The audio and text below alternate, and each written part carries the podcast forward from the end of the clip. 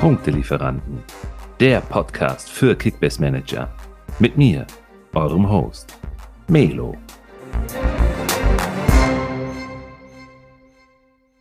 Es geht hier Knall auf Fall, Leute. Knall auf Fall. Simon und Melo wieder am Start hier. Die dritte Episode unserer Reihe der Teamanalysen. Und in dieser Episode geht es jetzt weiter mit Bochum, Wolfsburg und meiner Meinung nach das interessanteste Team der ersten drei Episoden, Eintracht Frankfurt. Da haben wir, glaube ich, wahrscheinlich gleich am meisten zu erzählen. Also da freue ich mich schon drauf. Simon, äh, hast du noch Stimme oder äh, bist du mittlerweile schon heiser, so viel wie wir hier hintereinander weg aufzeichnen? Nee, Stimme ist auf jeden Fall noch da, Motivation ist auch noch da. Ähm, ich habe einfach unfassbar viel Spaß dabei und ähm, von daher fieber ich jedem Podcast ähm, entgegen und ja, also ich glaube, bis ich da müde werde, äh, muss viel passieren. Ja, viel passieren tut ja auch noch die nächsten Tage, du, denn morgen ist der Tag der Tage. Ne? Morgen haben wir nämlich Real Football am Start. Wir gehen wieder alle internationalen und nationalen, naja, alle nicht, sondern die interessantesten der interessantesten internationalen und nationalen Transfers im Detail durch. Mats wird uns, äh, Mats von Create Football, der wird uns dann ähm, ein bisschen was ähm, aus seiner Sicht der Dinge zu den Spielern ähm, äh, sagen und ähm, wirklich äh, ganz, ganz deep äh, in die Analyse einsteigen. Und da freue ich mich schon seit Wochen, wenn nicht sogar Monaten darauf, denn das ist ja eine absolute Expertise. Diese Jungs, die sind mittlerweile so, so krass unterwegs. Ne? Die haben ja irgendwie mit Sky, mit ARD, mit ZDF und Co. schon richtig dicke Verträge und machen da die Analysen für. Also ähm, da haben wir ganz, ganz hohe Qualität. Sowieso immer, du und ich, weißt du ja, ne? Aber morgen dann nochmal eine ganz andere Qualität im Pod. Da freue ich mich wirklich sehr drauf.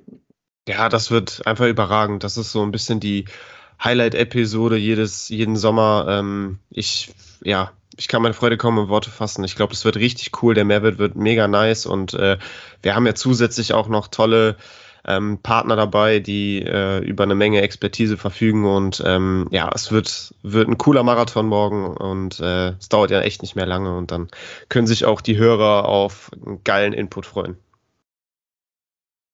Ja, und Input gibt es ja jetzt schon wieder auf Ohren, du, denn Lass uns mal direkt einsteigen. VfL Bochum.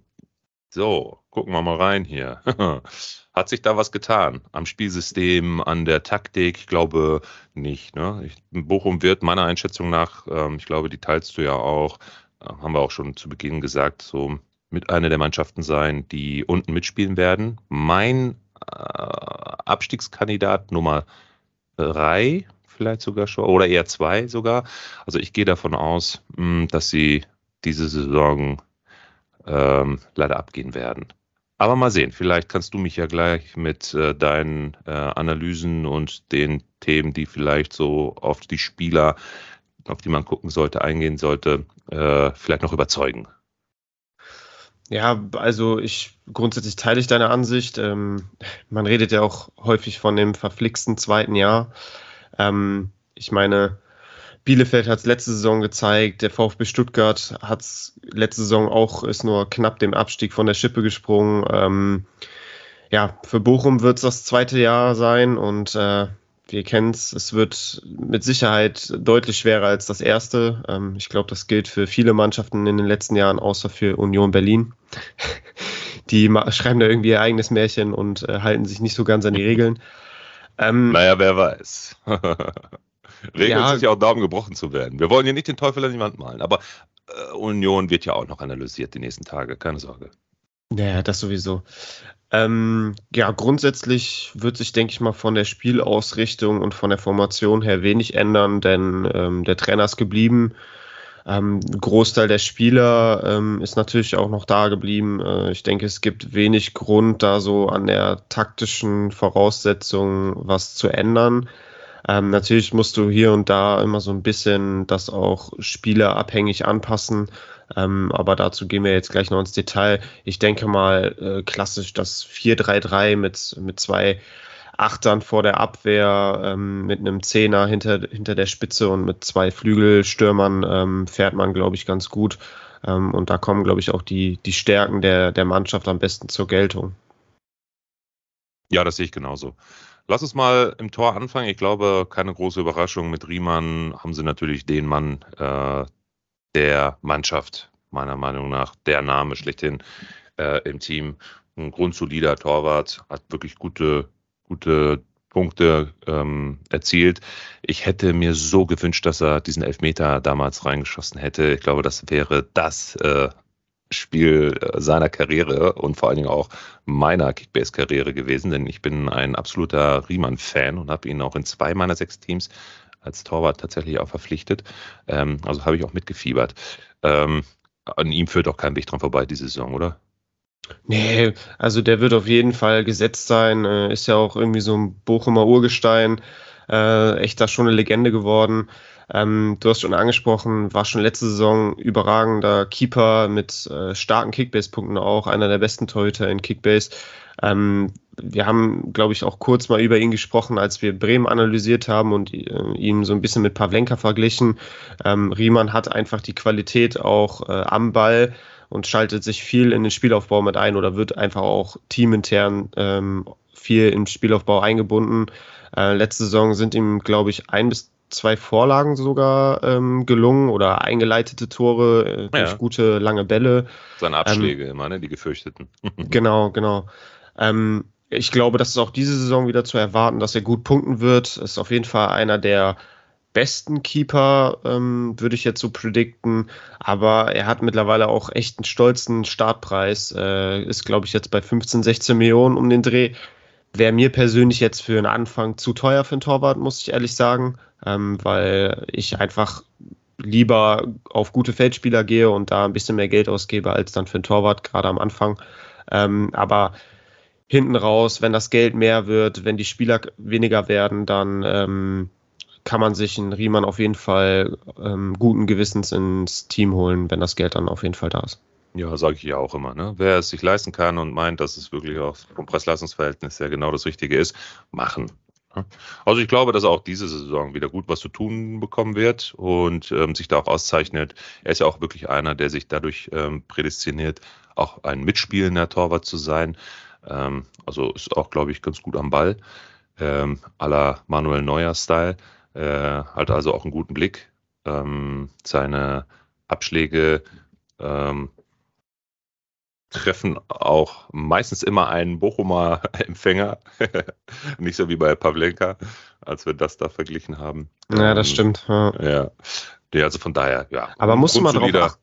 Ja. Melo, musst du mal drauf achten, äh, wenn du ein Bremen-Spiel siehst, ähm, wie viele Bälle von Pavlenka am Auslanden. Also das war jetzt nicht ja. einfach nur so dahingesagt, das stimmt das, wirklich. Das habe ich mir übrigens auch schon aufgeschrieben beim letzten Mal. Das, da muss ich wirklich mal drauf achten. Ähm, ja, mal sehen. Okay, kommen wir weiter. Ähm, ich glaube, zu einer spannenderen äh, Position, wobei die spannenderen Positionen kommen ja gleich erst noch. Ich glaube, in der Viererkette hinten drin tut sich auch nicht so viel, oder? Bisschen was ist neu dazugekommen, aber so fangen wir mal, ja, fangen wir mal mit Soares an. Ich glaube, da ist, das ist so die, die Konstante da hinten drin, oder? Ja, auf jeden Fall. Hat ja letztes Jahr auch eine gute Saison gespielt und ordentlich gepunktet. Ähm, Soares ist auf links absolut gesetzt. Einziges Problem in der Sache ist, er hat sich jetzt in der Vorbereitung verletzt und wird Stimmt. den Saisonauftakt genau. definitiv verpassen. Ja. Ähm, das heißt, so die, das erste Spiel mal mindestens oder vielleicht auch die ersten zwei, drei Spiele wird er nicht spielen können. Ähm, ich denke, es wird dann auf Staphylidis hinauslaufen, dass er ihn auf der linken Seite vertreten wird. Der wurde ja fest verpflichtet von Hoffenheim, war ja letztes Jahr schon an ähm, Bochum ausgeliehen. Mhm. Ähm, der kann ja sowohl rechts als auch links verteidigen. Ähm, es würde dann, glaube ich, ganz gut passen, wenn jetzt Suarez ausfällt, dass er dann auf links geht ähm, und ihn dann ja so lange vertritt, bis Suarez wieder fit ist. Ähm, ansonsten hat sich einiges ja auch in der Abwehr getan. Ähm, die beiden Stamminnenverteidiger Bella Kotschap und ähm, Leitch wurden ja für relativ viel Geld ähm, an Southampton, also Bella Kotschap an Southampton nach England und Leitch äh, nach Mainz verkauft. Ähm, von daher muss man sich da jetzt äh, irgendwie anders aufstellen. Ähm, jetzt bei Liga Insider ähm, ist Masovic als Stamminnenverteidiger neben Ordetz äh, gesetzt, der jetzt auch neu verpflichtet wurde. Ähm, bei Ordetz gehe ich auch davon aus, dass er so ein bisschen den Abwehrchef machen wird, äh, aufgrund seiner Erfahrung, Qualität. Bei Masovic bin ich mir noch nicht so ganz sicher, ob das die 1A-Lösung bleiben wird. Äh, ich kann mir vorstellen, dass Bochum da noch irgendwie reagieren wird und sich noch einen holen wird. Und auf rechts ähm, sehe ich Gambor auf jeden Fall noch leicht vor dem neuen Janko, der verpflichtet wurde. Aber das liegt jetzt mehr daran, dass Gambor einfach den Verein kennt, die Bundesliga kennt und ich glaube, dass Janko einfach noch ein bisschen Eingewöhnungszeit braucht, aber der kann ihm dann relativ schnell den Platz wahrscheinlich auch streitig machen. Wobei der ja jetzt auch gerade irgendwie angeschlagen ist oder so, ne? Habe ich irgendwie äh, einen Status gesehen. Fehlt schon ein paar Tage. Weiß ich nicht, irgendeine Knieprobleme oder so. Was jetzt für irgendwas Ernsthaftes ist, weiß ich nicht. Aber mal sehen. Aber ich glaube, ja, da könnte vielleicht Druck machen, aber dass Gamboa da starten wird, steht, glaube ich, auch außer Frage. Ja, also das ja. ist so so, glaube ich, das Roundup zur, zur Abwehr. Ja. Ähm, ich weiß nicht, meinst du, dass da in Sachen Innenverteidigung noch was passieren ja, wird? Ja, ich glaube schon. Also so zwei Kaliber, die dann einfach mal eben so äh, zu ersetzen, das wird schwierig in der Kürze der Zeit. Ich denke mal, dass die Bochumer jetzt auch dadurch, dass wir etwas flüssiger sind, doch schon ähm, weiter gucken werden. Da passiert ja noch was. Und du hast ja auch gestern auch schon super predicted, ne, mit äh, Hertha, ne, und dass dann noch was passieren wird. Äh, zack, haben sie jetzt einen Mittelstürmer heute Morgen announced, der jetzt äh, kommen wird, ne. Äh, ich habe es gerade, wie hieß, wie hieß der? Den Juke, glaube ich. Ja, Juke, genau. Juke, genau. habe ich auch vorher noch nie gehört, ey. Ähm, soll ein sehr, sehr starker sehr, Dribbler sein. Wollte ich sagen, sehr starker Dribbler. Ne? Also siehst du, so schnell kann sich das ändern. Gestern noch über, über Hertha gesprochen und zack, heute schon ne, äh, wieder alles auf den Kopf gestellt. Aber wir haben es ja auch ganz klar gesagt, abwarten, abwarten, abwarten. Ne? Mal sehen, was da noch passiert, gerade bei solchen Teams, wo du dir nicht sicher bist, dass da irgendwie noch ähm, äh, eigentlich wirklich was passieren muss, weil es dann doch recht schwach in der Breite ist. Ne? Ähm, ja, das äh, sehe ich. Das die ist Dynamik. die Dynamik der, ja. der Transferperiode. Ne? Da kann jeden Tag äh, was passieren. Ganz klar. Äh, meine persönliche Meinung sowieso, mal kleinen Sidestep Richtung äh, Transferperiode und Deadline Day. Äh, ich finde sowieso, dass es einfach viel zu spät zu Ende ist. Ne? Mit Ende September, da hat diesen Deadline Day einzustellen. Ende September? Ende September, ne? Nee, Ende August. Am, Ende August. Genau, 1. Anfang September. September. Ja, genau, Anfang genau. September. Ende, sorry. Ende September gesagt, ist meiner Meinung nach eigentlich schon äh, viel zu spät. Also es sollte schon vor Beginn, ist meine persönliche Meinung, es sollte eigentlich vor Beginn der, der Saison eigentlich schon alles vorbei sein, dass dann auch wirklich alle sauber äh, planen können mit ihren Kadern. Gehe ich mit. Ist natürlich ein Für und Wider. Man findet für, für beide ähm, Seiten äh, Argumente, ähm, muss man dann so gegeneinander abwiegen, aber tendenziell bin ich auch eher dafür, dass zum Saisonstart dann das Fenster auch zu sein sollte. Na gut, so, dann lass uns mal von der Viererkette rübergehen ins Mittelfeld. Ähm, wen haben wir? Neben Lucilla und Stöger gibt es, glaube ich, so die zweite, was haben wir da, Sechser, Halbposition im Mittelfeld. Ähm, da kloppen sich ein paar Leute ne, um die Position. Ähm, ich denke mal, Stöger, Lucilla gesetzt, oder? Ja, also Lucia als ähm, Kapitän und erfahrener Mann äh, wird auf jeden Fall seinen Platz sicher haben. Ähm, Stöger, der ja auch ähm, in Bochum eine sehr, sehr erfolgreiche Zeit hatte, dürfte eigentlich auch seinen Platz äh, auf der 10 sicher haben. Ist ja ein echt begnadeter Fußballer, der in den letzten Jahren leider zu wenig zum Zug kam, um seine Qualitäten unter Beweis zu stellen. Hat ja auch einen guten Fuß und schlägt gute Standards. Ähm, also ich denke mal, mit dem plant man schon auch auf der 10. Und daneben äh, hat man einige Alternativen. Also ähm, grundsätzlich ist das Team im Mittelfeld recht breit besetzt. Ähm, ich würde auch äh, das unterstützen, äh, was ähm, Liga Insider predicted, dass Goralski neben Lucila ähm, auf der 8 spielen wird. Ähm, polnischer Nationalspieler, der auch ordentlich Erfahrung, Qualität mitbringt. Ich glaube, das ähm, ja, zeigt schon, dass, dass er auch auf jeden Fall Stammplatzpotenzial hat. Dahinter hat man noch Förster, der aber auch tendenziell eher ein Zehner ist. Also der wird, äh, den sehe ich eher als Alternative zu Stöger und ähm, hat beim VfB Stuttgart auch mal auf den Außen gespielt. Also der ist auch flexibel einsetzbar, aber tendenziell ein offensiver Spieler und weniger auf der Acht. Und ähm, Staphylides, den wir eben schon angesprochen haben, als Suarez-Ersatz, als Linksverteidiger zu Saisonbeginn, kann auch im zentralen Mittelfeld spielen, wobei seine besten Positionen die Außenverteidigerpositionen sind. Mhm. Und wen ich persönlich echt spannend finde, ist der Osterhage, der letzte ja. Saison schon äh, ein paar Minuten bekommen hat und der, ja. der Bochumer Trainer ähm, hält sehr, sehr große Stücke auf ihn und äh, prophezeit ihm eine, eine große Zukunft. Und ich glaube, dass der vielleicht in dieser Saison nochmal einen weiteren Step nach vorne machen kann und noch mehr Spielzeit bekommt als äh, vergangene Saison. Mhm. Also den würde ich so als wirklich sehr, sehr günstigen Gambler ähm, mal auf die Liste schreiben, dass man den vielleicht ähm, ja, für sehr, sehr wenig Geld mal sich ins Team holen kann und dann einfach die Entwicklung abwarten kann. Der, ich sehe gerade. Wo kommt der Millionen her? Aus Dortmund, glaube ich, ne? Aber genau, irgendwie Dortmund zweite Jugend, Mannschaft ja. oder so? Ja, oder ja. so, ne? Genau. Genau, Ah, wurde in der Ju Jugend von Dortmund ausgebildet, die ja auch nicht die schlechteste Ausbildung ist. Mhm. Ähm, nee, ich sehe gerade, hat bei Kickbase schon einen Preis von 2 Millionen. Ähm, ist natürlich nicht ganz so günstig, aber im Vergleich zu den anderen Preisen äh, momentan äh, sind 2 Millionen quasi das neue 500.000.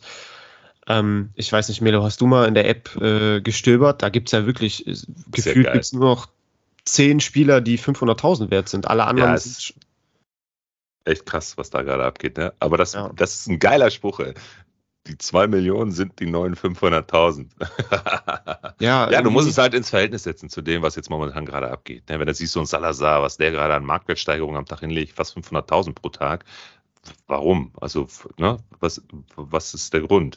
Natürlich, wenn du STSB den Podcast hörst, hörst mindestens einmal im Jahr mit dem Algorithmus und das alles und die Logik dahinter, das ist alles schon super spannend und interessant. Ähm, am Ende weiß ich nicht, ob es die Dynamik dann auch wirklich rechtfertigt, dass da so krasse Marktwertsteigerungen dann äh, herbeigeführt werden. Es kommt auch immer darin, ganz darauf an, wann die Ligen dann wieder starten, ja, wer startet wann.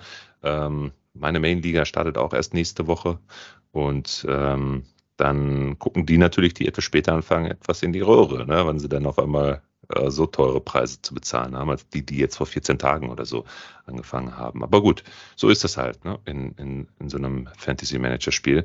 Ähm, ja, ich habe tatsächlich auch ein bisschen rumgestöbert und genau das habe ich nämlich mir dann auch äh, angeschaut. Wie sind die Marktwertsteigerungen momentan im Vergleich zu, zu den Vor, ähm, von, zu den Vorjahren oder zu den Vorsaisons? Das muss natürlich auch berücksichtigen mit Corona und Co. war ja alles durcheinander in den letzten ein, zwei Jahren. Ähm, da ging es dann doch noch etwas humaner zu. Also es ist schon eine sehr, sehr hohe Dynamik jetzt in dieser Vorbereitungsphase drin. Das sieht man schon. Das stimmt, also teile ich auf jeden Fall deine Ansicht. Ähm, Gefühl, also die letzten Jahre habe ich nicht so krass in Erinnerung gehabt, dass es da so heiß herging Mhm. äh, auf dem Transfermarkt und die Spieler, wie gesagt, so enorm hohe Preise haben. Irgendwie ist, glaube ich, der, der Zuwachs der Kickbase-Community nochmal äh, größer geworden jetzt in diesem Sommer. Ich glaube, ähm, ja, Kickbase wird immer größer und lockt immer mehr Manager auch an. Und ähm, das ist ja mit dem Algorithmus, hast du ja gerade schon angesprochen, mit diesem Angebot, Nachfrage. Ich glaube, ja, viele ölen da gerade ordentlich rein und prei äh, zahlen horrende Preise für mittelmäßige Spieler und das wirkt sich halt dann auch auf die Marktwerte aus. Wer ist denn in der Offensive ein mittelmäßiger Stürmer bei oder ja, Offensivmann bei Bochum? oder gibt es da überhaupt äh, nicht mittelmäßige? äh, wen haben wir da auf den Außen? Holtmann Asano, ne? Und vorne drin ganz, ganz neuen aus der zweiten Liga, da können wir auch ein bisschen was zu berichten. Der Hofmann ähm, hat, glaube ich, ähm, Bochum einen ganz guten Jungen mit am Start. Ne? Ja, definitiv. Abschließend wollte ich noch kurz fragen, Melo, äh, gehst du mit äh, Goralski neben Lucilla mit oder Ja, ich finde siehst, spannend. Ich finde den Polen echt spannend. Da brauchst du jetzt Erfahrung auch noch ein Stück weit, gerade jetzt, wenn du, also äh, ganz klar, die spielen um Abstieg mit. Ähm, und wenn du da um Abstieg spielst, ähm, kämpfst, nicht spielst, kämpfst, äh, da brauchst du so einen bulligen Polen, der äh, auch mal keinen Zweikampf scheut. Ne? Und das ist er. Ich habe mir dem mal ein paar Statistiken von dem angeguckt. Das ist schon à la Bonheur, was der da, was der da macht. Ähm, wirklich ein saustarker Zweikampfspieler und robust. Äh, passt perfekt auf die Position. Ein, wirklich ein sehr, sehr erfahrener Bursche. Ähm, da gehe ich mit Liga Insider auch mit, dass der starten wird. Ja, bin ich, bin ich Der macht die. Drecksarbeit vor der Abwehr. Genau, ja. Hat aber auch äh, fußballerische Qualitäten. Ja, Also ja. Natürlich auch Ja, einen guten Ball spielen. Ja. Passt, wie du schon gesagt hast, ganz gut da auch ins Mittelfeld. Ja. Äh, offensiv, ja, ich glaube, bei über Holtmann braucht man nicht diskutieren. Äh, hatte natürlich letztes Jahr irgendwie hinten raus auch mal so ein, zwei Spiele, wo er dann nicht gestartet hat, ähm, wo er dann vielleicht so ein kleines Leistungstief hatte, aber ähm, grundsätzlich ist der absolut gesetzt und Stammspieler beim VfL Bochum, kennt ja auch den Trainer. Ähm, da sollte eigentlich wenig passieren und auf der anderen Seite sehe ich auch auf jeden Fall Asano gesetzt. Dahinter wird Osei Tutu ähm, vom FC Arsenal, kommt er, glaube ich, äh, noch als Alternative aufgelistet, ähm, der ja auch vor zwei Jahren, glaube ich, in der Zweitligasaison äh, auf Leihbasis für Bochum gespielt hat und da echt auch überzeugt hat. Mhm. Und Bochum ihn eigentlich dann schon verpflicht, fest verpflichten wollte, äh, aber es dann aus finanziellen Gründen nicht zustande kam.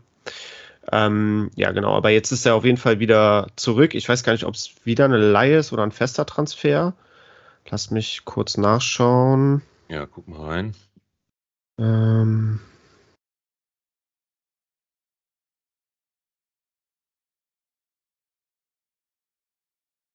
Nee, bis äh, 2025 fest verpflichtet. Ja, tipptopp.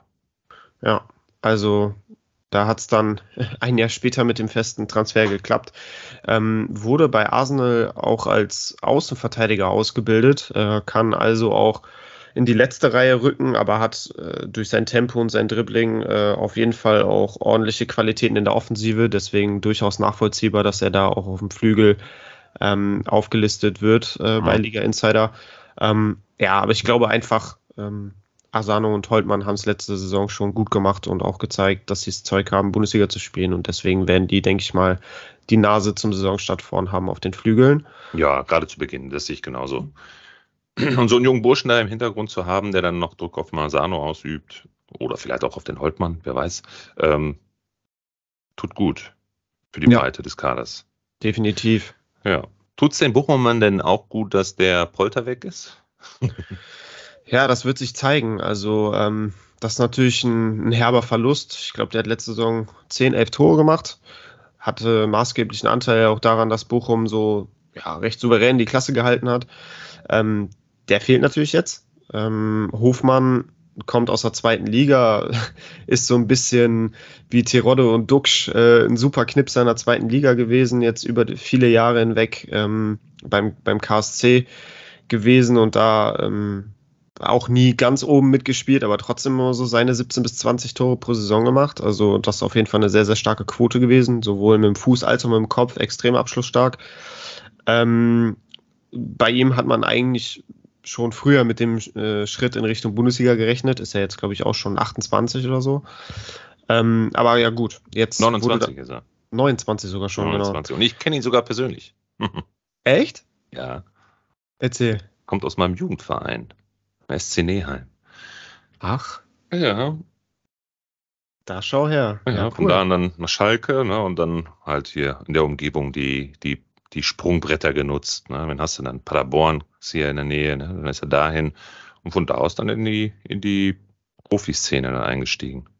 Ja, cool. Hat ja. auf jeden Fall alles richtig gemacht. Hat er jetzt gezeigt, dass er auf jeden Fall äh, Profiniveau hat.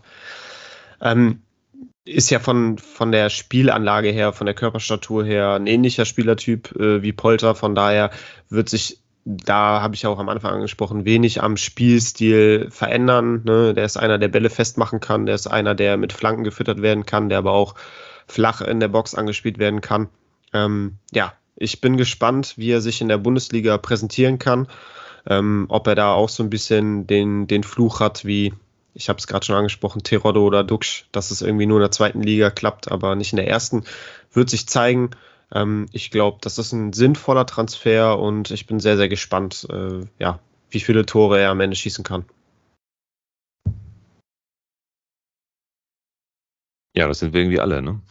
Gerade aber so Namen, die man noch gar nicht einschätzen kann, weil man sie nicht kennt, beziehungsweise schon aus der zweiten Liga kennt, aber in der ersten Liga noch nie zum, ja, äh, zum Stammpersonal gehört hat, um dann wirklich auch mal eine ganze Saison hindurch seine Leistungen da zu zeigen. Also ich erhoffe mir sehr viel von ihm. Also ich denke mal, dass er da auch unbekümmert rangehen kann an die Thematik.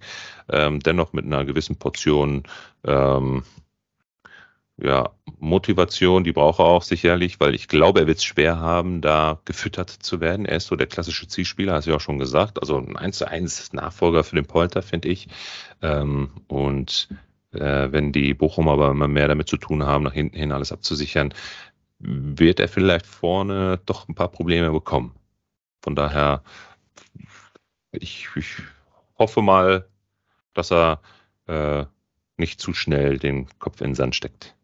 Ja, es wird auf jeden Fall äh, anders als in der zweiten Liga. Da in der ersten Liga wird er wahrscheinlich nur zwei, drei Chancen pro Spiel bekommen und nicht fünf, sechs wie in der zweiten Liga. Und da muss er dann voll da sein und äh, aus den wenigen Möglichkeiten dann das Maximum rausholen. Ja, und das bleibt halt einfach abzuwarten, ob er, ob er das hinkriegt. Ähm, knapp fünf Millionen ist er wert. Würdest du sagen, Kaufempfehlung? Sollte man Nein. sich ihn.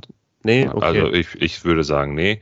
Ähm, ist einfach noch zu, zu unsicher dass er da wirklich ähm, einschlägt von der ersten Minute an. Und ich, ich meine, wer ihn in der zweiten äh, Bundesliga letzte Saison ein bisschen beobachtet hat, er ist jetzt auch nicht so derjenige, der immer und ständig, ähm, weiß ich nicht, wie, wie ein Bülter auf Schalke oder so ein Duxch bei Bremen dann auch sich mal fallen lassen hat, mal ein paar Abpraller abgegeben hat, auch mal selber ein paar Vorlagen, Querpässe gelegt hat, damit vorne drin jemand einfach seinen Fuß hinhält. Das ist der nicht. Und da bin ich da bin ich äh, jetzt noch nicht so ganz confident mit. Ja, gehe ich mit. Also ich würde auch jetzt gerade zu, zu Beginn der Saison, wo man echt nicht weiß, wie er sich schlägt, würde ich auch von einem Kauf absehen. Ähm, ich glaube, für 5 Millionen, 5, 6 Millionen kriegt man Spieler ähm, auf jeden Fall, bei denen man weiß, was man bekommt. Und ähm, bei Hofmann, er hat es halt einfach noch nicht äh, unter Beweis stellen können in der ersten Liga. Von daher wäre ich da vorsichtig. Ähm, alternativ wird natürlich für die Offensive noch äh, Simon Zoller aufgeführt. Mhm. Der kann ja auch viele Positionen der Offensive bekleiden. Ähm, ich weiß nicht, ob du dich daran erinnern kannst, bevor er sich letzte Saison so schwer verletzt hat, hat er wirklich vier, fünf Spiele am Stück gehabt mit einem grünen Balken, wo er so richtig äh, abgegangen ist. Ja. War ja auch echt einer der Aufstiegsgaranten und mit vielen Toren. Ähm, also ich glaube, wenn der nochmal zur alter Stärke zurückfindet, dann äh, wird der auf jeden Fall auch ähm, einen Stammplatz in der Offensive bekommen. Ähm, wenn er jetzt die Vorbereitung komplett durchziehen kann, dann äh, ja, bin ich mal gespannt, was, was er in der nächsten Saison zeigen kann. Ich glaube aber abschließend, um die Offensive ähm, ja, zu beenden, kann ich mir sehr, sehr gut vorstellen, dass da auch noch ähm, was, was gemacht wird in Sachen Breite, äh, gerade auf dem Flügel, dass man vielleicht noch ein, zwei dazu nimmt, ähm, weil ne, wir haben jetzt auf dem Flügel nur die als Alternative diesen Osei Tutu und gegebenenfalls Zoller, der auf dem Flügel spielen kann, aber mhm. ich glaube, da brauchst du noch ein bisschen mehr. Ja, ich bin auch der festen Überzeugung, dass da noch was passieren muss und aber auch wird. Ähm, so viel mit Namen und Predictions, äh, Kaufempfehlungen haben wir da aber auch gar nicht so. Ne? Aber worum? Wer fällt mir da jetzt ein? Also die beiden Garanten definitiv, äh, oder drei sind es ja dann eher, ne? Das ist die gesamte linke Seite. Ne? Soares, Lucilla, Holtmann. Ja, da würde ich auch auf jeden Fall mitgehen. Lucilla hat ja trotz ähm, dessen, dass er auch eher defensiv gespielt hat, letzte Saison auch, glaube ich, ganz gut gepunktet. Ne? Hatte, glaube ich, einen 70er-Schnitt, 75er-Schnitt, sowas. 76er. Ähm, 76er ist ja. echt äh, für, einen, für einen Aufsteiger, für einen zentralen mhm. Mittelfeldspieler, bei dem man glaub, äh, bei dem man eher davon ausgeht, dass er so dazwischen holzt, äh, ist das ja echt ein Superschnitt gewesen. Ähm, Riemann zählt natürlich auch dazu, aber bei Riemann ist natürlich jetzt gerade auch zum Beginn der Saison das Preis-Leistungs-Verhältnis wahrscheinlich ein bisschen im Ungleichgewicht. Ähm, aber tendenziell ist er auch ein guter Punkter und in der Offensive wird sich zeigen, wer da am besten punktet neben, neben Holtmann. Top. Dann schließen wir hiermit das Kapitel Bochum ab. Danke dafür. Und dann wechseln wir mal rüber zu den Wolfsburgern. Ja, mega spannend, ne? Also. Ja, da ist, glaube ich, am gefühlt äh, wenigsten, aber doch am meisten irgendwie passiert, habe ich so, so ein bisschen irgendwie das Gefühl. Ja, die Mannschaft wird auf jeden Fall ordentlich ja. umgekrempelt. Ähm, ich muss dir ganz ehrlich auch sagen, ähm, mein persönlicher Hidden Favorit um die europäischen Plätze diese Saison. Ich weiß nicht warum, aber ich glaube, Wolfsburg muss man auf dem Zettel haben diese Saison. Lehne ich mich ja, jetzt schon mal sehr weit aus dem Fenster. Definitiv. So auf dem Papier ähm, klingt das alles sehr europäisch. Äh, angefangen beim Trainer.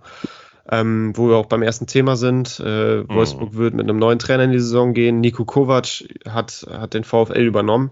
Ist natürlich ein großer Name, der viel auch äh, gesehen hat. Ne? Ich erinnere an die Erfolge mit äh, Eintracht Frankfurt, den DFB-Pokalsieg gegen die Bayern, dann das kurze Intermezzo beim FC Bayern. Ähm, aber dafür braucht man natürlich auch eine gewisse Qualität, um überhaupt äh, Cheftrainer beim FC Bayern zu werden. Ähm, gut, war dann wenig erfolgreich, aber dann äh, ist er nach Monaco, ähm, hat da hinten raus auch einen ganz guten Job gemacht und bei Monaco spielt er auch der ein oder andere internationale Star. Ähm, genau, und jetzt probiert er sein Glück beim VfL Wolfsburg und so jetzt rein objektiv gesehen ähm, ergibt das für mich so auch echt Sinn, dass, dass er jetzt den VfL Wolfsburg übernommen hat.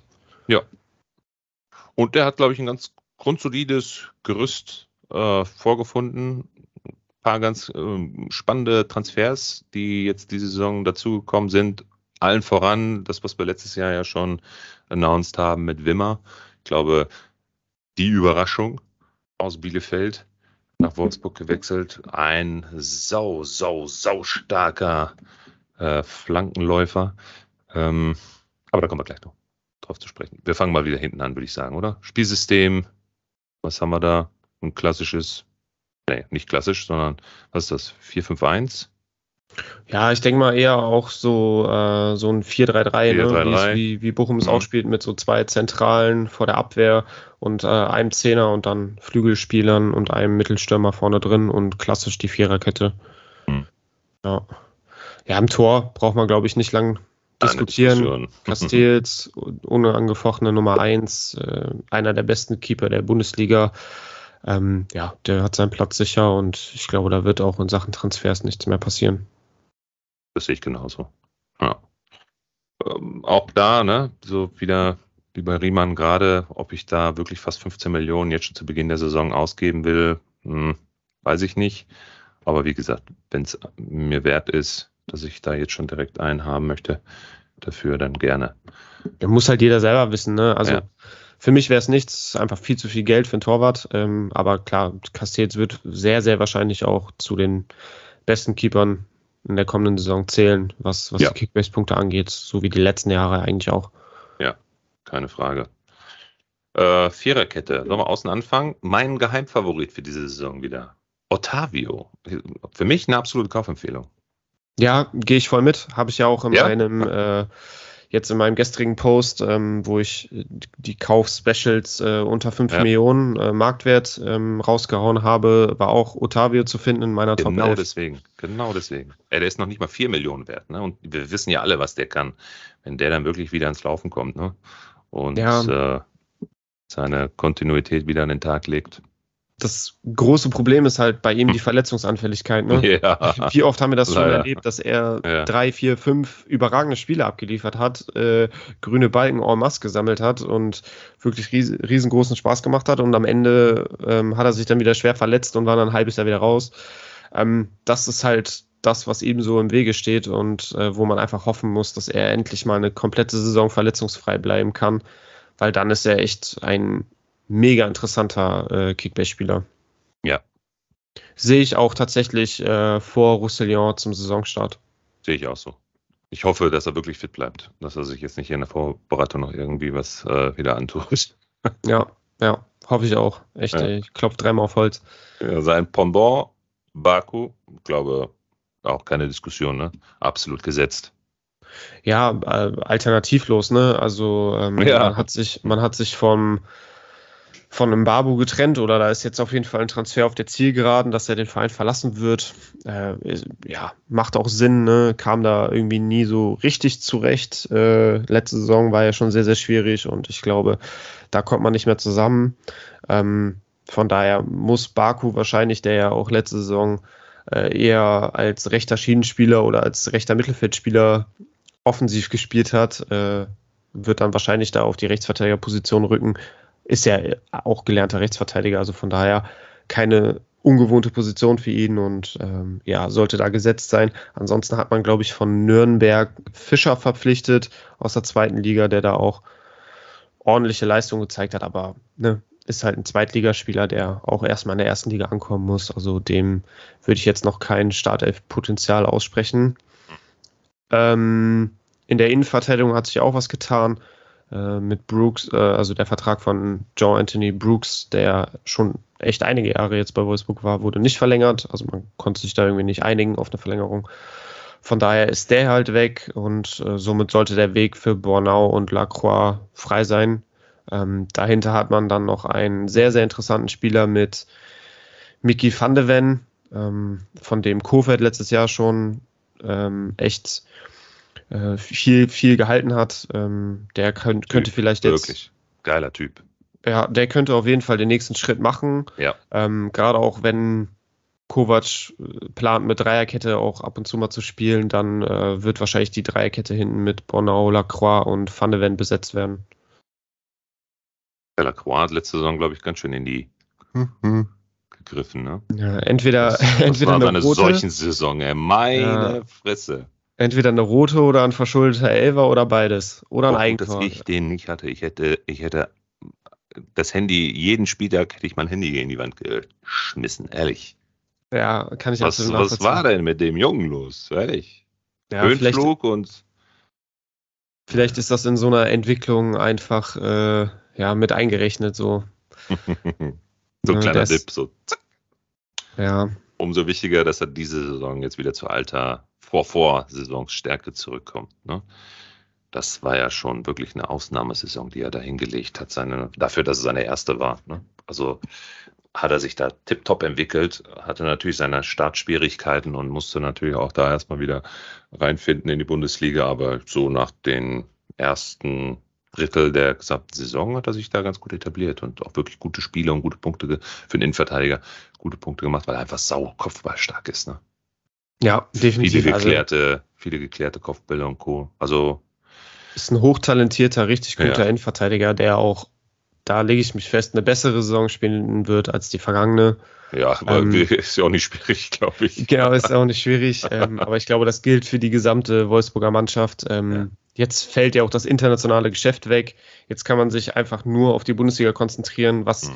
für uns Manager das ja auch wieder sehr, sehr attraktiv macht. Jetzt durch die schlechte Saison letztes Jahr sind die Marktwerte natürlich auch ordentlich gefallen. Das heißt, die Wolfsburger werden jetzt verhältnismäßig gute Preise haben und ähm, ja, durch die durch das Wegfallen der, der, der internationalen Wettbewer Wettbewerbe ähm, kann man sich ja eigentlich auch gut auf die, auf die Aufstellung verlassen, ähm, dass da wirklich äh, sich irgendwann eine Stammelf herauskristallisiert, die dann Woche für Woche spielen wird.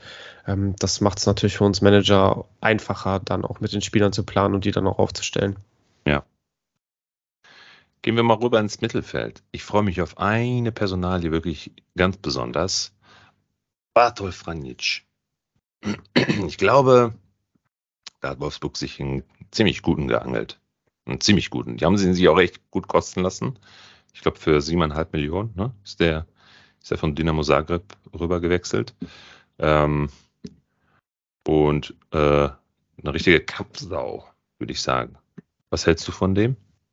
Ja, also ich habe ihn jetzt live noch nie spielen sehen, oder halt im Fernsehen auch nicht. Ähm, deswegen kann ich da wenig zu ihm sagen, aber durch den Abgang von Xaver Schlager ähm, brauchte man ja auf jeden Fall einen zentralen Mittelfeldspieler und äh, er soll der absolute Wunschspieler von Kovac gewesen sein, ist ja auch Kroate, ne? Du hast ja Mhm. angesprochen, kommt aus äh, von Dynamo Zagreb. Das heißt, ähm, ich glaube, Kovac weiß ganz genau, wen er da holt und äh, der wird auch äh, absolut für die, für die Stammelf eingeplant sein. Alles andere würde mich jetzt verwundern. Du hast auch schon den Preis angesprochen, 7,5 Millionen ist ein, ist ein stolzer Preis, aber ähm, Dynamo Zagreb hat in den vergangenen Jahren echt eine enorm gute ähm, Arbeit gemacht und gute Spieler ausgebildet, Stichwort Olmo. Ähm, und noch andere Spieler, die bei, bei Zagreb äh, eine gute Rolle gespielt haben, sind dann auch jetzt in die Top-Ligen Europas gewechselt. Ähm, ich denke mal, er wird da sich auch anschließen und äh, wird auch eine, eine gute Rolle spielen beim VfL Wolfsburg. Da Ja. gehe ich von aus. Ja, und äh, knapp sech, über 6 Millionen Marktwert bei Kickbase. Ne? Also ich würde schon sagen, eine, eine kleine Kaufempfehlung. Ja. Definitiv. gehe ich mit. Also ja. der Preis ist super fair für einen Einstiegspreis. Ja. Ähm, kann man echt nichts mit falsch machen. Ja, sicherlich wird er wahrscheinlich so zwei, drei Spiele brauchen, ne, bis er sich dann auch einge, eingefunden hat in der Bundesliga, was aber auch nicht schwer ist, glaube ich, bei seiner Qualität. Und ähm, ich glaube, dann haben wir da einen ganz soliden, wenn er sich nicht verletzt, einen ganz soliden, jungen, dynamischen Burschen. Ja. Und neben ihm hoffentlich auch wieder den Mittelfeldmotor, so wie wir ihn kennen. Die Maschine schlechthin bei Wolfsburg, der Punktegarant Arnold. Ja. Mein Gott, ey, hoffentlich, genauso wie mit Lacroix, hoffentlich hat diese scheiß solchen Saison jetzt hinter sich und vergisst sie mal ganz schnell und macht dann Haken dran äh, und kommt wirklich wieder zu alter Stärke. Ja, doch, davon gehe ich aus. Arnold weiß, weiß wie es läuft, er ist schon lange dabei. Ähm, ja der, der, wird, der wird auch eine deutlich bessere Saison spielen, gerade auch was die Scorer angeht. Ich glaube, der kam dann in der vergangenen Saison irgendwie auf ein, zwei selbst erzielte Tore und nur auf vier Vorlagen oder so. Da war man echt die Jahre zuvor andere Stats von, von Arnold gewohnt. Ähm, ja, brauchen wir nicht diskutieren. Der wird auch unter Kovac absolut gesetzt sein und äh, der Motor im Mittelfeld sein. Ähm, ja, ich freue mich drauf, ihn, ihn nächste Saison spielen zu sehen. Äh, ich gucke gerade mal auf den auf den Marktwert. Äh, ja, ist bei 28,5 mhm. Millionen. Das ist natürlich schon ein extrem hoher Preis. Man weiß, was man bekommt. Äh, er wird besser sein als letzte Saison. Muss jeder für sich selber entscheiden, ob, ob es ihm 28,5 Millionen wert ist. Äh, ich glaube, für den Preis würde ich ihn gerade am Anfang nicht kaufen. Aber ich kann es auch absolut nachvollziehen, wenn Leute sagen, ey, den will ich unbedingt im Team haben. Ähm, ja, man, man weiß, was man kriegt. Ja. Und wenn du das mal ins Verhältnis zu anderen Spielern setzt, ne, die auch da um die 30 Millionen aktuell liegen, glaube ich, bist schon ganz gut dabei mit ihm.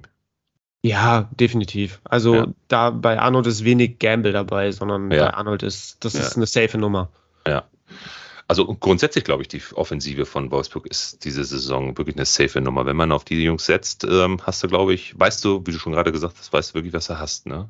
Dann kommen wir jetzt schon wieder zu den anderen Namen. In der Offensive Kruse in der Zentralen, glaube ich, auch gesetzt. Also ja. ich glaube, ich weiß ich. Milo, ist dir das ähm, eigentlich aufgefallen? Sorry, ja. dass ich dich unterbreche. Nee, klar, ja. Ähm, bis vor zwei, drei Tagen war Kruse nicht mal als erste Alternative gelistet und da, bei Liga Insider. Und das hat mich wirklich extrem stutzig gemacht und das konnte ich kaum glauben, weil hm. Max Kruse, egal wie alt er ist, egal welcher Trainer auf der Trainerbank sitzt, egal bei welchem Team er in der Bundesliga spielt, ein Max Kruse steht in der Startelf. Und da gibt es auch Kruse nichts dran zu rütteln. Ist der Cristiano Ronaldo des europäischen Fußball in der Bundesliga. Den musst du aufstellen. Also der, der kann 40 sein, das ist egal. Ja, Max Kruse ist nach wie vor einer der besten Bundesligaspieler. Ja. Der kann, kann es einfach. Egal in welchem Verein funktioniert dieser Typ. Es sei Der Junge denn, kann seine, alles. Der Junge seine, kann alles. Seine Disziplinlosigkeiten stehen ihm im Wege. Aber fußballerisch gehört er in jedem gut, Team ja. zur Startelf. Also ähm, das hat mich sehr verwundert, dass er von Liga Insider nicht als erste Alternative gelistet wurde. Das haben sie jetzt äh, geändert, ähm, aber er steht trotzdem nicht als absolute Stammspieler bei Liga Insider äh, in der Startelf, sondern äh, mit Alternative äh, Mickey van de Ven. Die können ähm, auch nicht alles wissen, die bei Liga Insider. Ja, aber dass ein Kruse mit Alternative äh, aufgestellt wird, weiß ich nicht. Also ein Kruse, da darf eigentlich kein Pfeil zu sehen sein. Ja, das stimmt, das stimmt. Nee. Cruiser, lass mich kurz noch gucken, hm. wie teuer der ist. Oh, 31, 31 Millionen. Ja, ja äh, stolzer Machen. Preis, aber ja, Kruse ist auch. Nicht zu so viel Overpay. Ja. Und los, Vollgas. Ich würde ihn mir holen, wenn ich die Chance habe. Nochmal, Wolfsburg ist ein Top-Performance-Team diese Saison. Da gehe ich definitiv mit. Das ist ein Team, die spielen in den Top 6, Top 7 diese Saison. Würde ich jetzt so auch erstmal predikten. Ähm, ja. Genau, das Zeug dazu haben sie auf jeden Fall. Ja. Wer Wenn sorgt denn vorne weiterhin dafür, dass die auch da oben hinkommen? Was haben Was? wir da? ja, ich die glaube. Außen. Ja, ansonsten würde ich jetzt mit Zentrum anfangen. Ich glaube, Wind ja, als, als Mittelstürmer in der Box ja. äh, ist absolut gesetzt. Ähm, da denke ich auch, der hat ja wirklich dann auch hinten raus in der vergangenen Rückrunde gute Ansätze gezeigt. Ähm, Wie ist sein Vorgänger nochmal? Boah, wie hieß der denn nochmal? Ah, Weghorst. Siehst du? Da Den habe ich schon ganz vergessen. erwischt, Junge, erwischt. Aber so geht es vielen Managern. Der ist schon wieder vergessen, der Vote. Ja, aber der so. hat sich auch ein bisschen verpaukert, oder? Ja, ist jetzt schon wieder gewechselt. Ja, ja, genau. So dann irgendwie nach, nach Burnley, gut, Premier League kann man auf der einen Seite verstehen, weil es da halt ordentlich Flocken regnet. Aber dann jetzt mit Burnley abgestiegen, in die zweite Liga will er nicht und jetzt äh, wird er irgendwie nach äh, Istanbul zu Besiktas ausgeliehen. Also so, hm, weiß ich nicht, da hätte er vielleicht bei Wolfsburg bleiben können, aber gut, äh, ja. muss jeder selber wissen, wie er seine Karriere plant. So nee, aber ich, mit Wind haben die da einen super Ersatz gefunden, ähm, der auch, da lege ich mich fest, einen weiteren Schritt nach vorne machen wird ähm, und, und gut, gut knipsen wird. Ja, für mich, neben Schick mit einer der Top-Kandidaten wirklich äh, zweistellig Tore zu erzielen diese Saison. Okay, was konntest du denn da entlocken? Mm, ja, ja. Wir haben das alles auf Band, ne? Wir haben alles auf Band. Ich habe letzte Saison ja auch schon schick predicted, dass der mindestens 20 Tore schießt. Dieses Mal sage ich, Wind wird mindestens 12, 13 Buden machen. Du hast eben, hast du doch auch 20 gesagt? Nein, zweistellig habe ich gesagt. Ach so, zweistellig, ich habe verstanden, ja, 20. Ja. Nein. Okay.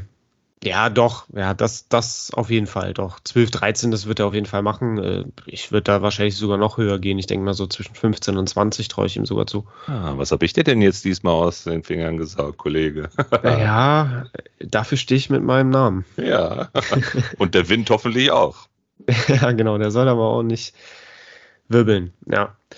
Ähm, auf den Außen glaube ich, mit Lukas ein Matcher als deutscher Nationalspieler auch, der auch letzte Saison gerade auch hinten raus ordentlich geknipst hat, gut gespielt hat, äh, sollte eigentlich auch seinen Platz sicher haben. Und daneben, äh, ja, alles andere als Wimmer in der Startaufstellung würde mich jetzt wundern, wobei du dahinter mit ähm, Kaminski einen hast, der ordentlich jetzt auch Druck macht in der Vorbereitung, mhm. wurde ja auch neu verpflichtet. Ähm, ich denke mal, da verfolgt Kovac auch einen Plan mit ihm. So, ich kann mir vorstellen, dass der auch auf einiges an Spielzeit kommen wird. Und Mamouche hast du ja auch noch im Kader. Ähm, ja, da bin ich echt mal gespannt, wie, wie mit dem geplant wird. Er ist ja wirklich auch ein Spieler, der wirklich öffentlich immer wieder auch äh, Sachen raushaut. So, ich, ich bleibe nur in Wolfsburg, wenn ich auch wirklich Aussichten auf viel Spielzeit habe. Ich möchte einen Stammplatz haben und so. Also der ist sehr, sehr confident. Ich weiß nicht, ob Wolfsburg ihm diese Perspektive bieten kann, die er sich vorstellt. Vielleicht steht da auch noch ein Wechsel an. Ich denke mal, ne, wie gesagt, das Transferfenster ist noch ein bisschen was geöffnet, wenn sich da irgendeine Tür noch öffnet und mhm. Wolfsburg sagt, hm, okay, wir haben für dich keine Verwendung in der Offensive, dann kann er wahrscheinlich noch gehen. Spannend wird auch zu sehen sein, ein Luca Waldschmidt ist noch im Kader. Oh, stimmt. Ein ähm, hier Mamusch. Josep Brickelow ist wieder zurück, genau. Mamusch haben wir ja gerade angesprochen. Ein Renato Steffen ist noch im Kader. Boah, krass, jo. Also die haben ja echt in der Offensive noch so viele Spieler, die ja auch gute Leistungen schon gezeigt haben in den vergangenen Jahren. Ich glaube, da wird noch einiges auf der Abgangsseite passieren. Ich glaube, so ein, nee, ein Waldschmidt wird wahrscheinlich bleiben, aber ich denke mal, Maximilian Philipp sehe ich gerade auch noch, haben sie auch noch. Mhm. Aber ich denke mal, so ein Renato Steffen könnte noch wechseln. Vielleicht ein Mamouche noch wechseln. Ja. Philipp, Philipp weiß ich auch nicht, aber es ist echt die Qual der Wahl. Ja. Gut, viele Optionen zu haben. Ich will nochmal auf den Kaminski zu sprechen kommen, weil der äh, ist mir schon ein paar Mal jetzt über den Weg gelaufen. Also nicht persönlich, sondern so in den Analysen. Ist der nicht eigentlich ein Linksaußen? Was, was, warum wird er denn da auf der rechten Seite hinter Wimmer als Alternative gesetzt? Oder planen die wer wirklich vielleicht mit mm, Abgang von Metscher oder was auch immer, dass dann vielleicht auch Wimmer und Kaminski die Außen sind? Ich glaube, ähm, ein Abgang von Metscher steht nicht im Raum. Ich glaube, dass, ich sagen, der ist ja gerade erst dahin gekommen. Nee, genau. Also, wie das ja so bei, bei Flügelspielern ist, äh, das steht dann äh, irgendwie im Profil äh, links außen, aber die meisten können ja auf beiden Flügelpositionen spielen. Ne? Wenn du, selbst wenn du Linksfuß bist und auf dem linken Flügel spielst, dann kannst du halt viele Sch äh, Flanken schlagen und wenn du auf der rechten Seite spielst als Linksfuß, kannst du viel mit dem linken Fuß nach innen ziehen. Also so, es hat ja beides so seine Vor- und Nachteile. Ähm, also da würde ich den jetzt nicht drauf festnageln, dass da im Profil steht äh, links außen. Ich glaube, heutzutage können, können so Außenspieler beide Positionen spielen. Ähm, zumal ja auch Lukas Matcher, der könnte ja auch auf rechts spielen und dann Kaminski auf links. Ja. Also ich glaube, das. Oder auch vorne drin, ist ja auch. Genau, der kann auch vorne drin, der kann auch auf 10 spielen. Also ein Matcher ist ja super flexibel. Ähm, ich glaube, das ist gehüpft wie gesprungen. Hm. Da wird sich in der Offensive eine Position für ihn finden. Lasst mich noch kurz gucken. Kaminski, Marktwert von 5,6 Millionen aktuell. Mhm. Ja, wäre mir jetzt vielleicht für ein Starterteam oder für den Anfang ein Ticken zu teuer, weil man halt einfach nicht genau weiß, wie viel Spielzeit er gerade auch zu Beginn der Saison bekommen wird. Da gibt es, glaube ich, andere in der Offensive, die auf jeden Fall noch vor ihm sind. Ja, mal abzuwarten. Aber was wären jetzt so für dich die, die Top 3 Kaufempfehlungen? Ja, auf jeden Fall Hot Take, habe ich ja gerade schon gesagt. Absolute Kaufempfehlung Ottavio. Definitiv. Ähm, äh, Kruse, wer die Kohle hat, ist klar. Also das jetzt einfach, weil wir es äh, gesagt haben, muss es sein. Ähm, nee, also ich gehe definitiv mit zwei Leuten mit, also Ottavio sowieso und Franjic. Das ist für mich so der von den Neuzugängen, der definitiv auch ein Startelf-Garant sein wird und auch gute Punkte bringen wird. Aller Schlager. Ja, also bei Otavio und Vranic gehe ich zu 100% mit. Ähm, ich sehe gerade auch noch diesen Asta Wrangs, der auch echt ein Den- den großes auch Talent ist. Genau, den gibt es auch noch für die Zentrale. Ja. Ähm, da bin ich gespannt, wie, wie da mit ihm geplant wird, ähm, ob der den nächsten Schritt machen kann, weil an sich fand ich den immer einen sehr, sehr interessanten Spieler. Ähm, ja, der wäre vielleicht so als Gambler noch ganz gut. Ähm, lass mich gerade gucken, wie teuer er ist. 4,3 Millionen, ja, ist jetzt nicht allzu viel. Ähm, und ich bin ein Riesenfan von Lukas Matcher. Also ich glaube, dass der Mhm. auch echt eine richtig geile Saison spielen wird. Mhm. Ähm, Oh, 15 Den- Millionen. Genau, Los. 15 Millionen ist Vollgas. eigentlich ein, für einen Startelf-Spieler Ja. ein sehr fairer Preis, muss man Ja. sagen. Und Ja. vor allem für das Potenzial, die Punkte zu bringen, die man von ihm auch erwartet. Ne? So ein 100er Schnitt, 90er, 90 bis 100er Schnitt. Genau. Ja. Ansonsten Gambler haben wir eben schon angesprochen, Mickey van de Ven und äh, jetzt eben noch den Kaminski. Also für die Leute, die wirklich ein bisschen was Außergewöhnliches machen wollen und hoffen, dass die einschlagen. Ja. Van de Ven und Kaminski. Wobei ich jetzt auch noch sagen würde, so ein Wimmer könntest du natürlich auch noch im Zettel haben. Ne? Der kostet keine 10 Millionen, knapp über 9. Ähm, der wird sich 100 Pro auch sehr gut einfinden in die Mannschaft Ja, und Ja. seine, seine Flanken bringen. Auch kein schlechter Take. Gibt es Ja. für dich, gibt es für dich einen Spieler jetzt so im Team, nachdem wir jetzt Wolfsburg analysiert haben, Hm. bei dem du auf jeden Fall sagst, Finger weg? Weil ich tue mich da eigentlich schwer. Also für mich gibt es da Ja. keinen, keinen wirklichen Spieler, wo ich sage so, oh, auf keinen Fall. Es werden ja quasi immer mehr hier, die wir gerade als Kaufempfehlung abgeben. Also eigentlich kannst du, Wind kannst du auch. Also mit seinen 15 Toren, die wir jetzt hier announced haben im Schnitt, ähm, zwischen 12 und 17, einigen wir uns mal in der Mitte, 15. Äh, eigentlich auch safe. Musst du dir auch holen, vorne rein setzen und Vollgas geben. Was kostet der? 23. Also für einen für einen Top 10 Stürmer diese Saison, glaube ich, äh, eigentlich schon safe. Ja, also Ja. Wir, wir halten fest, Wolfsburg ist eine, eine hochinteressante Kickbase-Mannschaft für die kommende Ja. Saison. Ganz mit genau. vielen oder vielleicht auch ausnahmslos interessanten Spielern. Ähm, ja, ich bin gespannt, ob das so eintreffen wird, wie man es erwartet, oder ob ähm, es ein weiteres Jahr unter den Erwartungen sein wird. Hör auf meine Worte, Junge. Hör auf meine Worte. Die spielen um europäische Plätze mit. Ja, Stand jetzt würde ich das auch so unterschreiben. Gut. Wer hat denn in Frankfurt unterschrieben? Oh, Frankfurt. Frankfurt ist eine Herausforderung, Melo. Oh, da ist so ja. viel passiert. Aber hallo, ey. Aber ich glaube, musste auch sein, oder? Denn bei dem, was die jetzt diese Saison vor der Brust haben, ähm, ist äh, äh, die Verstärkung, die sie sich da reingeholt haben, äh, Pflicht gewesen. Ja, Aber- definitiv. Also, Ja. das war, ähm, das war auf jeden Fall vonnöten. Also, du musst den Kader in der Spitze und in der Breite enorm verstärken, ähm, wenn du auf drei Hochzeiten zeitgleich tanzen möchtest. Ne? Es können immer Sperren und äh, auch Verletzungen dazwischen kommen.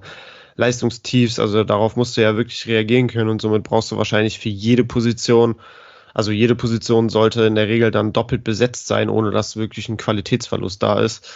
Ähm, ja, es wird ein Hauen und Stechen um, um die Startelf Plätze. Ähm, ich bin mal gespannt, ob wir in der Lage sind, da jetzt äh, zu dem jetzigen Zeitpunkt äh, Licht ins Dunkle zu bringen, wer denn da wirklich ein heißes Eisen ist und von wem man lieber die Finger weglassen sollte. Ja, also ich glaube, wir sollten eher die Finger jetzt davon lassen, irgendwelche Kaufempfehlungen abzugeben. Vielleicht doch den einen oder anderen ähm, können wir sicherlich schon äh, predikten, aber also Richtung Startelf-Kandidat und Co. hast du völlig richtig gesagt, bin ich 110 Prozent bei dir.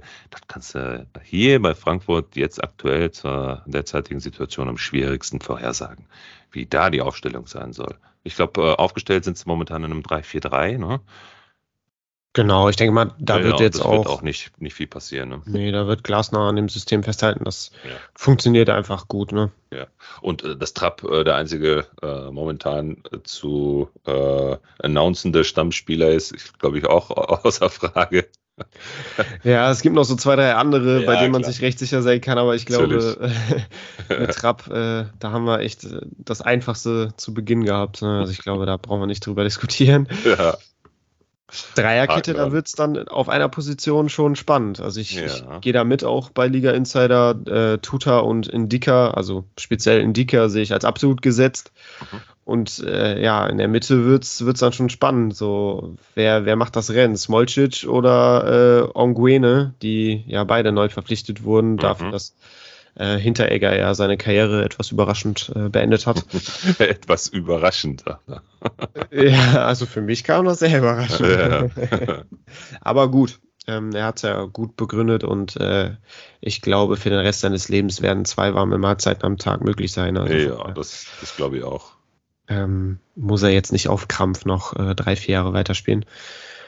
Ähm, ich, Melo, bin ganz ehrlich, mhm. ich kann mich mhm. da nicht zu einer Prediction äh, ich auch nicht.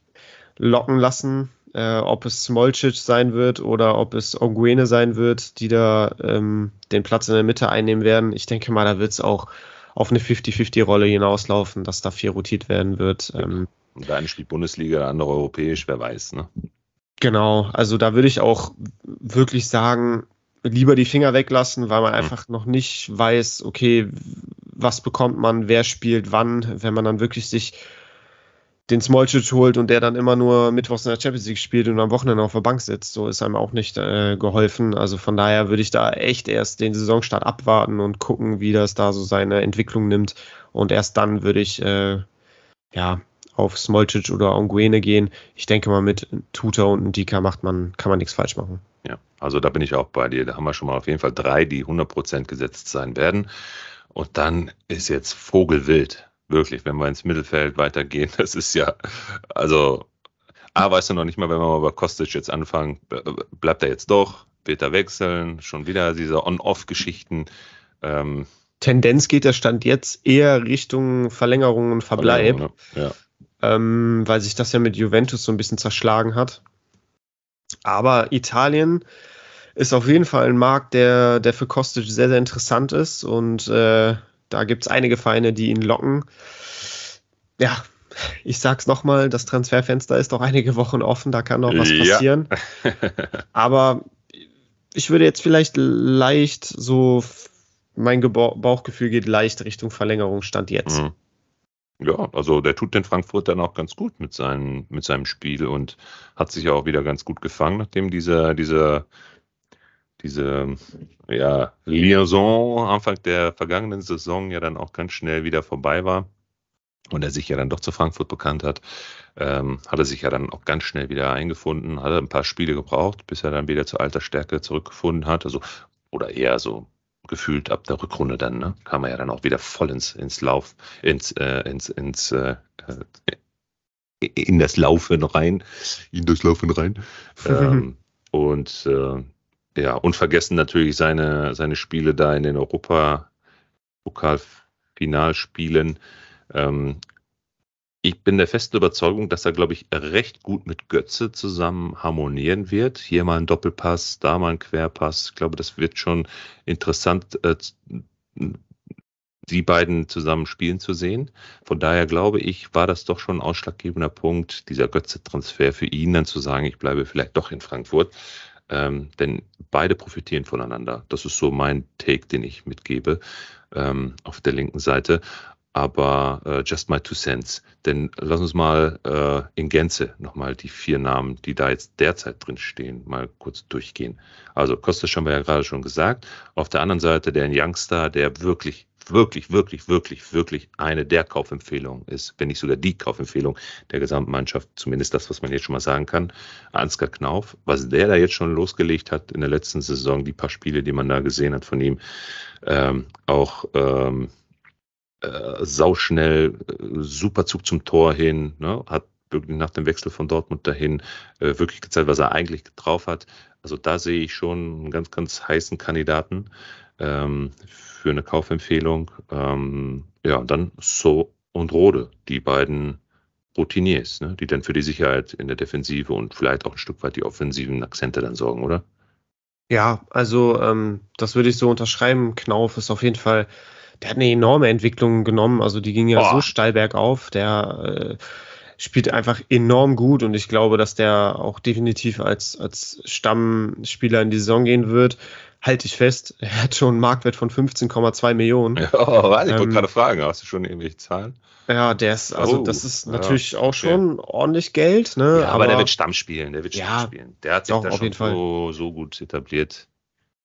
Dahinter hat man dann als Backup noch Buta, der ja auch mhm. neu verpflichtet wurde, aber Stand jetzt noch verletzt ist und äh, Almami Touré, der ja so ein bisschen die Allzweckwaffe ist, der ja auch ja. in der Dreierkette alles spielen kann und auch auf, ja, rechten, auf der rechten Seite spielen kann. Ähm, in der Mitte So absolut gesetzt. Ich glaube, der ist auch unangefochten und daneben ähm, ja, hat Rode leicht die Nase gegenüber Jakic vor, wobei die dann wahrscheinlich auch rotieren werden. Ähm, wenn es dann in die englischen Wochen geht. Ähm, Rode hat ja auch gerade in der Rückrunde vergangene Saison sehr, sehr starke Spiele gemacht und auch in der Europa League dann in den im Halbfinale, im Viertelfinale, ähm, da in den K.O.-Spielen enorm starke Leistung gebracht. Äh, das Knie hält endlich, äh, die Schmerzen sind, sind nicht mehr da und ich glaube, er spielt so gut wie selten zuvor in seiner Karriere. Deswegen würde ich da auch mit Liga Insider mitgehen, dass der auf jeden Fall noch vor Jakic ist, gerade zum Saisonstart. Und auch wieder mit Götze zusammen, ne?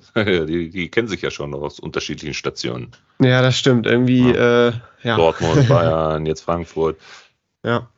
Also ich glaube, dieses Dreiergestirn da, Rode, Kostic, Götze da auf der linken Seite, das wird heiß. Ja, auf jeden Fall. Ich bin allgemein mega hyped auf die Frankfurter, weil für mich ist das alles so auch so von den Transfers her mega stimmig und ich kann mir das richtig gut vorstellen, wie das funktionieren wird. Denn lass uns mal in die Offensive gehen. Da haben mhm. wir auf den Halbpositionen Lindström und Götze gerade aufgelistet. Mhm. Götze, kurz, kurz und knapp, geiler Transfer, einer für mich der oder mit der beste Transfer in der ähm, aktuellen Sommertransferperiode in der Bundesliga. Mhm. Ähm, echt, echt ein Königstransfer. Also den kann ich mir in Frankfurt so gut vorstellen. Ich freue mich, dass wir den endlich wieder in Kickbase und in der Bundesliga ähm, haben. Ich glaube auch, dass der mega punkten wird. Also ich freue mich darauf. Ich muss so ehrlich sein, der steht tatsächlich auch auf meiner Scout-Liste. Ähm, 15,3 Millionen finde ich ist ein mega fairer Preis, würde ich eine absolute Kaufempfehlung aussprechen. Ähm, wenn du dir jetzt vorstellst, so Lindström und Götze als mhm filigrane Techniker, die auf oh, engem Raum jede Situation geil. auflösen können. Geil, geil, geil. Um den Strafraum herum trickreich da äh, Räume ja. öffnen für genau. Knauf und Kostic, die dann ja. über außen kommen mhm. und in der Mitte hast du dann diverse Abnehmer. Also das hört sich doch mega sexy an. Habe ich gerade gesagt. Also deswegen, ich bin der festen Überzeugung, dass Kostic seinen Wandel äh, nach dem Götze-Transfer dann doch wieder äh, pro Frankfurt gesetzt hat, weil er genau weiß, was er in Zukunft an einem Götze hat. Den Backup nach hinten haben sie mit Rode, der sichert ab und die beiden können da auf der Seite zaubern bis zum geht nicht mehr und das gleiche dann links, ne? Lindström und Knauf.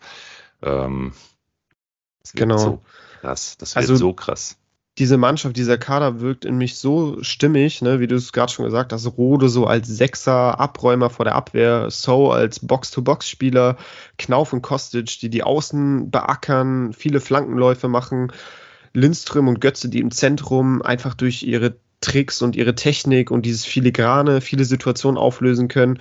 Und in vorne drin, äh, können wir jetzt auch mal drüber sprechen, mhm. hast du natürlich dann auch die Qual der Wahl mit, mit Boré, der, der immer besser reingefunden hat, vergangene Saison, echt dann ja. auch hinten raus mega stark gespielt hat.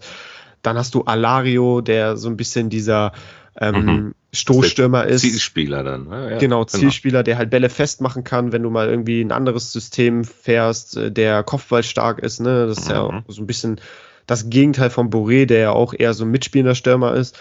Und dann hast du noch Moani, der so ein bisschen dieses Tempo reinbringt der so dieser schnelle Stoßstürmer ist, den du immer in die Tiefe schicken kannst, der ja. auch trickreich ist. Also für mich ist das mega stimmig, die sind so gut aufgestellt und ich freue mich riesig darauf. Ich weiß jetzt auch nicht genau, wen ich da in der Offensive ähm, von Boré, Alario und Muani als am besten sehe, aber ich glaube, da würde ich schon noch mit Boré nehmen, einfach weil er letzte Saison schon Stammspieler war, äh, es gut funktioniert hat mit ihm, denke ich, wird er auch als Nummer eins in die Saison gehen.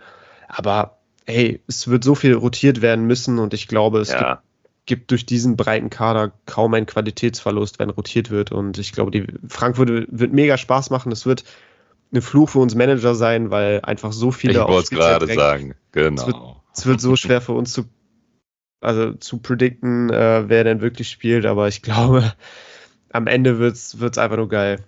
Ja, für die Bundesliga und europäisch finde ich, ist Frankfurt wirklich sehr gut aufgestellt und mach, machen 100 Pro auch mega Spaß. Da bin ich fest von überzeugt.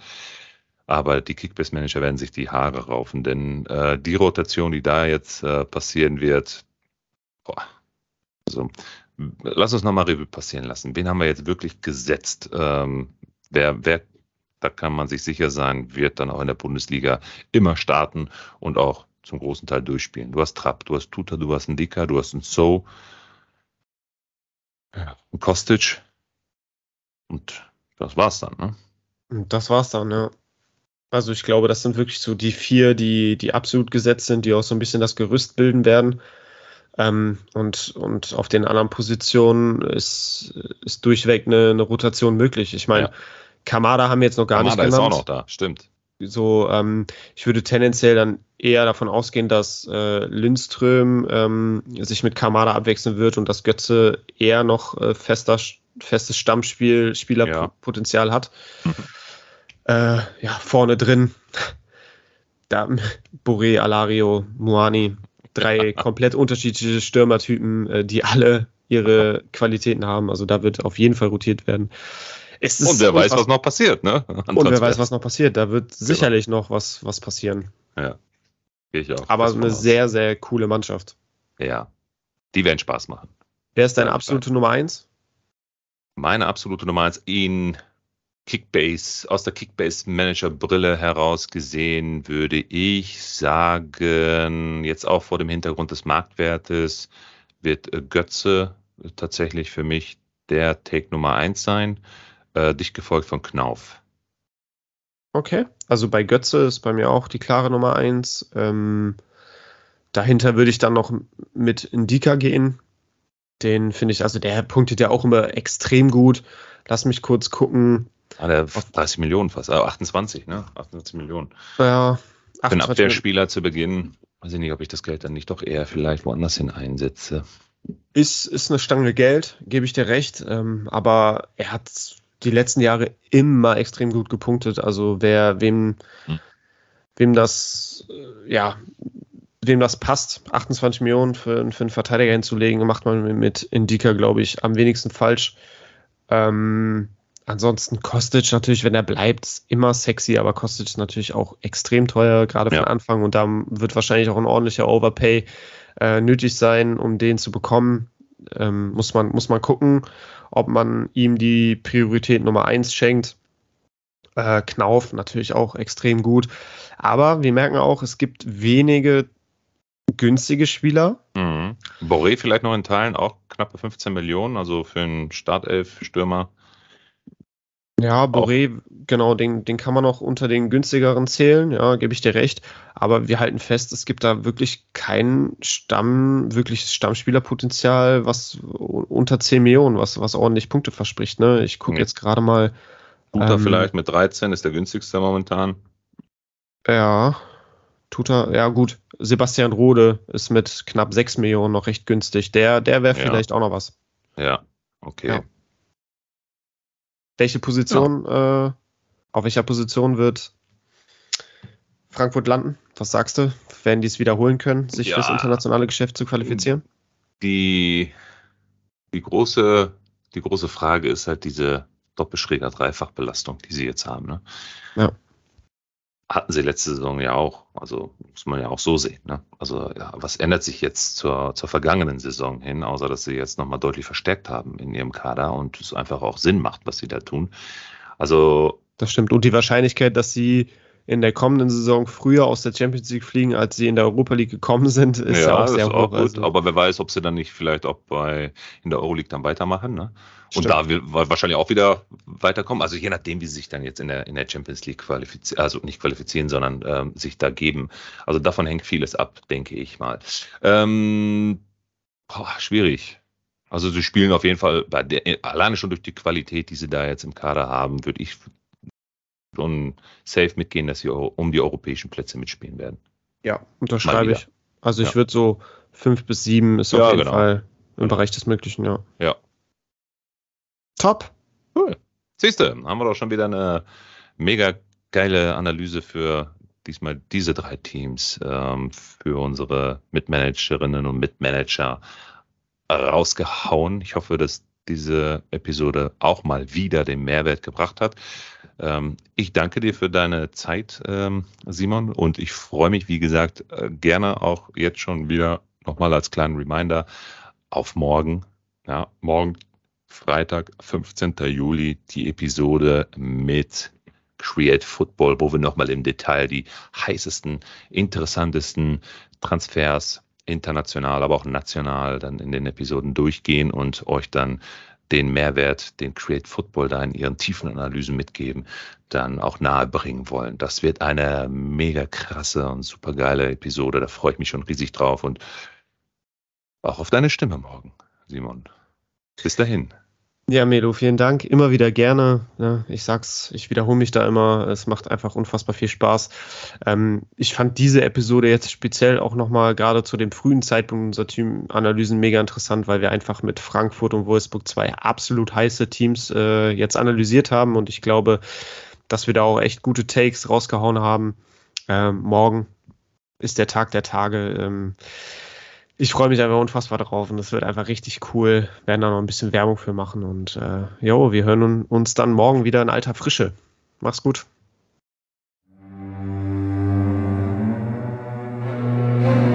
Abonniere Punktelieferanten, der Podcast für Kickbase Manager und folge uns auf Instagram und Facebook.